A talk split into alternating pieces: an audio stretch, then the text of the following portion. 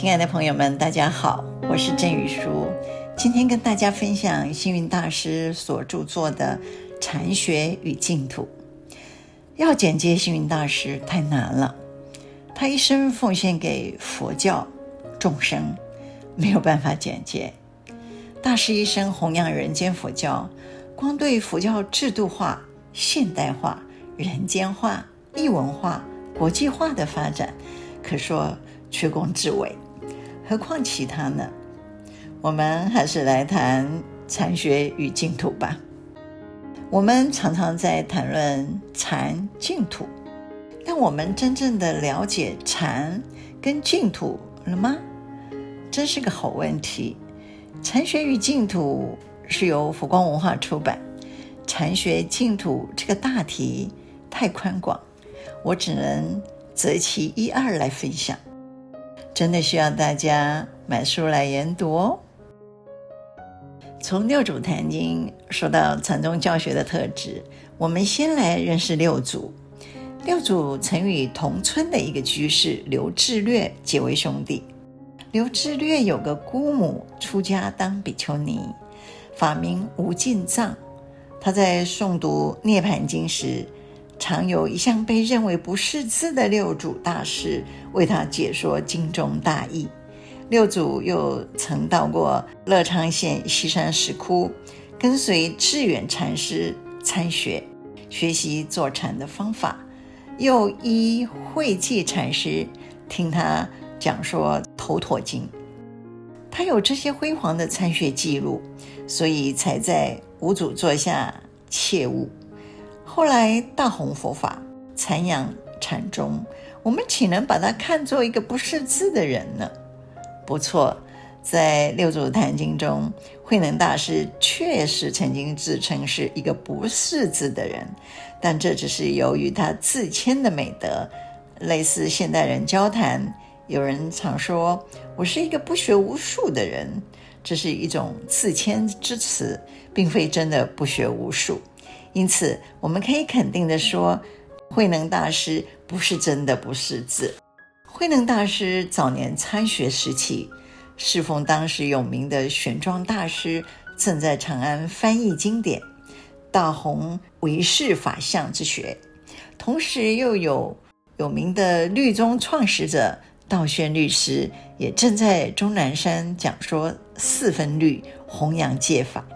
这个时候被称为光明和尚的善导大师也正在当时的京城长安大弘净土念佛法门。另外，华严宗的法藏贤首国师也在著述华严书钞，大弘华严。这个时期，各家思想、各种宗派大师辈出，盛况空前，可以说是百花齐放，非常的灿烂，使佛学展开一段光辉的历程。六祖慧能大师恭逢其会，他在五祖门下开悟以后，倡导不立文字，顿悟法门，开创了宏伟的禅学。禅宗之所以能在当时产生很多的伟大禅师，实在是由于佛学的各宗各派都还在一个展开发扬的时期，彼此推动、激荡、互相烘托辉映，堪称中国佛教。史上最鼎盛时代，而六祖慧能大师以一个倡导开悟的一代宗师，把很多研究佛法的宝学知识摄受在其门下，使禅宗更是一枝独秀，在中国佛教中展现了恢宏辉煌的成就。星云大师说，他的意思是，禅宗之所以能够发扬光大。其他法门的宗派也有推波助澜之功。六祖大师曾经说：“道由心悟，岂在坐也？”这句话非常要紧。我们必须知道，禅不能从坐卧之相去计较。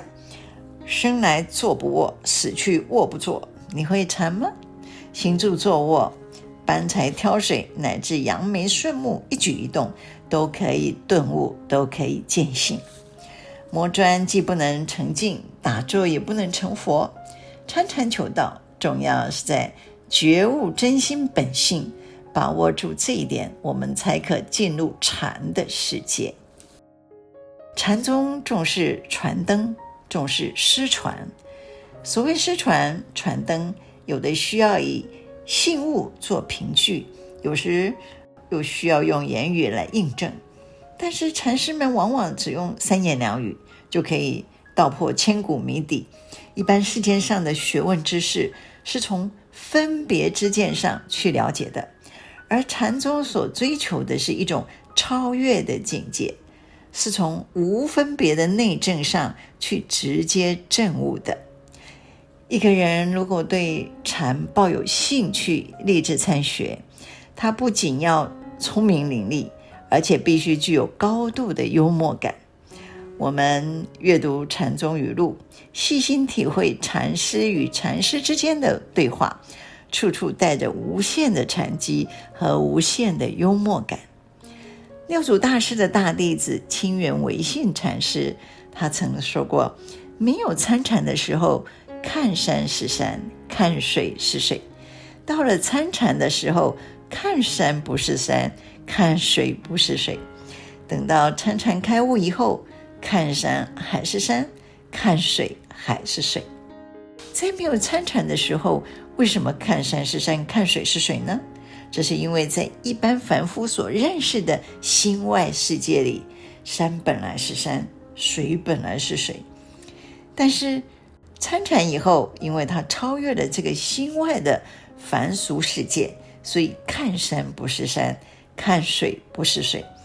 到了正悟以后，他把心内和心外的这两个世界调和起来，既有入世的勇猛悲愿和看似平凡的入世生活，也有出世的空灵思想和超凡入圣的出世证悟。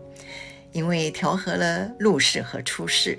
心内和心外的两种世界，所以他仍然看山还是山，看水还是水。但是这个时候所见到的山水，与平常所看的世界，在境界上是大不相同了。总之，从六祖大师从禅门各种教学方法来看，禅是要靠自己在生活中去体验证悟的。禅师们非常幽默风趣，他们在简单的几句话中就能把我们的烦忧净化，引导我们走入纯正喜乐的世界，仿佛一部大机器，只需要用手轻轻一按，开关就可以启动了，并不需要繁杂的知识程序，也不用重叠的思考架构。禅就是活活泼泼、充满生机的生活境界。禅运用到生活上，不但可以提高生活的艺术，扩展胸襟，充实生命，并且可以使人格升华、道德完成，到达于生死岸头得大自在的境界。谈禅学很重要的是禅师与禅师，第二个师就是诗词的诗。禅师与禅师的章节太丰富。在这本书里面，叙述非常多。我大概仅能举个例子，譬如“终日寻春不见春，芒鞋踏破岭头云。归来偶把梅花嗅，春在枝头已时分。”这首诗是唐朝吴敬藏比丘尼到处访道，后来开悟所作的。我们求道，好比寻找春天。从清晨找到夜晚，可是仍然看不见春天的踪影。走遍了千山万水，把鞋子都磨破了，但是春天究竟在哪里呢？心灰意懒之下，回到家里，看到庭院中早开的寒梅，清香四溢，忍不住深深的一闻。啊，原来春天早就悄悄地。展开在寒梅之上了。这首诗说明我们追寻人生真理、探求智慧，往往本末倒置，向心外去追求，而不知道向心内去追求。这个诗更提示了心内世界与心外世界的差别。常人总以为心外的世界很宽很大，而不知道心内的世界。更宽更大。佛经上说：“心抱太虚，量周沙界。”可见我们的心量多宽敞、多广大。大凡一个修禅的人，他的修行应该注意下面几点：一、自我关照，反求诸己；二、自我更新，不断进化；三、自我实践，不向外求；四、自我离相，不计内外。我们这个时代，大多数人好像迷失了自己，祈求于别人的帮助。如果失去指引，自己就好像不能独立担当，对自家宝藏不顾，抛家散走的人。禅者的自我尊重，应该是现代人的一帖良方。禅者也非常重视自我的约束、自我的规范。自从六祖大师的行化大开以后，马祖禅师创建了丛林，百丈禅师立了清规，千余年以来，没有一个禅者不守清规的。有一些原则是他们最重视的规范：一、自食其力维持生活，不可伤害修道禅人；第二，不坏团体家风信誉，不自宣说自我成就；第三，每日必有发心作物，修福修慧，感恩知足。第四，物质生活越淡越好，重视师承，树立家风。因为禅者重视生活规范，从不到处生事弄非。今天这个脱序的时代，实在应该学习禅者的风范。紧接着，星云大师带我们进入净土的世界。他要从《阿弥陀经》受到净土思想的建立。他说：“佛教里的千经万论，导归极乐。无论你研究禅，或是其他宗派的论点，甚至任何法门的修持，仍然以净土法门最为殊胜。”大师说：“佛陀在世时，有位频婆沙罗王被他的太子。”阿史氏幽禁起来，他的夫人韦提希都不容易和他见面。这个处逆的儿子暴虐不孝，篡夺王位，使国王竟成了阶下之囚。痛苦而又绝望的频婆沙罗王非常厌离这娑婆世界污浊恶世，感到苦恼不堪。这个世界里恶鬼畜生充满其中，于是他想着佛陀啊。当此苦难的时刻，你何不给我救济，只是我一个安稳的归宿呢？当韦提希夫人再三要求探监时，阿舍世却不准他携带食物给被囚禁的父王。韦提西非常伤心的在身上涂了蜜，想解除夫君暂时的饥饿之苦。夫妻两人正在痛苦无望的时刻，就一心祈求佛陀慈悲的开始。果然，佛陀就运用神通力显现其前，告诉韦提希夫人和频婆沙罗王说：“在此娑婆世界的西方，距此有十万亿遥远的佛土，有一世界名曰极乐，救主阿弥陀佛现正在那里说法。在阿弥陀佛的国土中，无诸苦恼，受诸快乐，那里才是最清净安稳。”快乐的地方，你们只要一心称念阿弥陀佛的名号，阿弥陀佛就会以他的愿力摄受念他名号的人，使其往生净土。频婆萨罗王和韦提希夫人听佛陀这样的开示，在他们称念佛号时，眼前果然显现出一个光明的净土，这就是被称为弥陀净土的极乐世界，也就是。净土思想的起源，大师说：“我们自佛陀圣言量中知道有净土的存在。一件事物的有或没有，不能凭着我们说有就有，说没有就没有，一定要有一个正确标准来做客观的认定。”佛陀在《阿弥陀经》中云：“从此娑婆世界过十万亿佛土，有世界名曰极乐，其土有佛号阿弥陀，今现在说法。所以佛陀告诉我们，在这大宇宙中有一极乐净土，这话是绝对可以信赖的。从历史上往生净土事迹，我们也知道有净土的存在。譬如唐朝善导大师称念阿弥陀佛名号，每念一句阿弥陀佛名号，口出一道金光；念十句阿弥陀佛，口出十道光明；念百句阿弥陀佛，口出百道光明。所以被称光明和尚。近代的印光大师一生念阿弥陀佛名号，最后竟能预知时至。许多在家居士念佛往生净土的也很多，这些都是例证。从这许多古今念佛的人当中，有的能知往生时间，有的亲见阿弥陀佛接引，有的听到空中传来悠扬优美的乐声。有的于室内闻到令人心平神安的香味，像这种种瑞相，只有修持净土法门的人，到他念佛功德圆满时，自然就能回归净土。这实在不是平常人所能比拟的。从科学证明，也知道有净土的存在。就现有的科学研究成果而论，已知太阳系以外尚有其他太阳系。银河系以外，尚有其他银河系。宇宙之广大无垠，实在超出以往人类的想象。换句话说，地球世界以外，尚有很多其他世界。其实，世界以外还有其他世界，并不要现代科学家研究那么久才证明出来。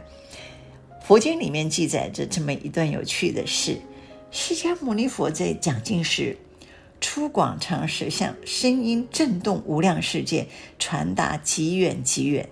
弟子当中神通第一的目犍连尊者不相信，怀疑声音不可能传到那么遥远的地方，于是想试试看，就用神通飞到了十亿佛土以外的佛国，在那么远的佛国里。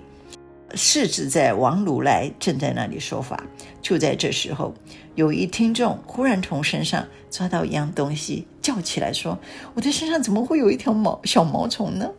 世自在王如来就说：“那不是小毛虫，那是从娑婆世界而来的释迦牟尼佛的弟子目犍连。其实目犍连的身体并不小，但来到这个国土和这里的圣众一比，他的身体只如一条小毛虫而已。”但在娑婆世界，他却神通第一。于是如来就开示他说：“诸佛的威德不是声闻弟子所可比拟的，你不可用神通来试探。”从此以后，目犍连就非常相信虚空中确有无量世界，也拥有无量诸佛。弥陀净土的内容含有。环境净化、生活净化、经济净化、人群净化和身心净化，集合起来总说一句，就是一个清净的意思。净者代表光明、圣洁、安稳、快乐。当时也教示我们，时代对净土的需要。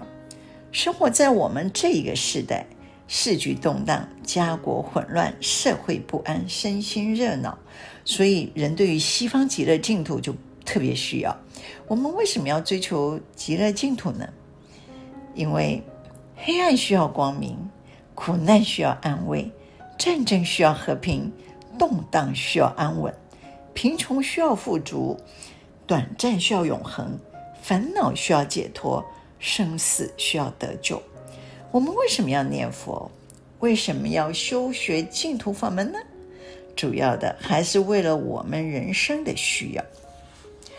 我们为了追求光明、安慰、和平、安稳、富足、永恒、解脱、得救，所以我们需要净土。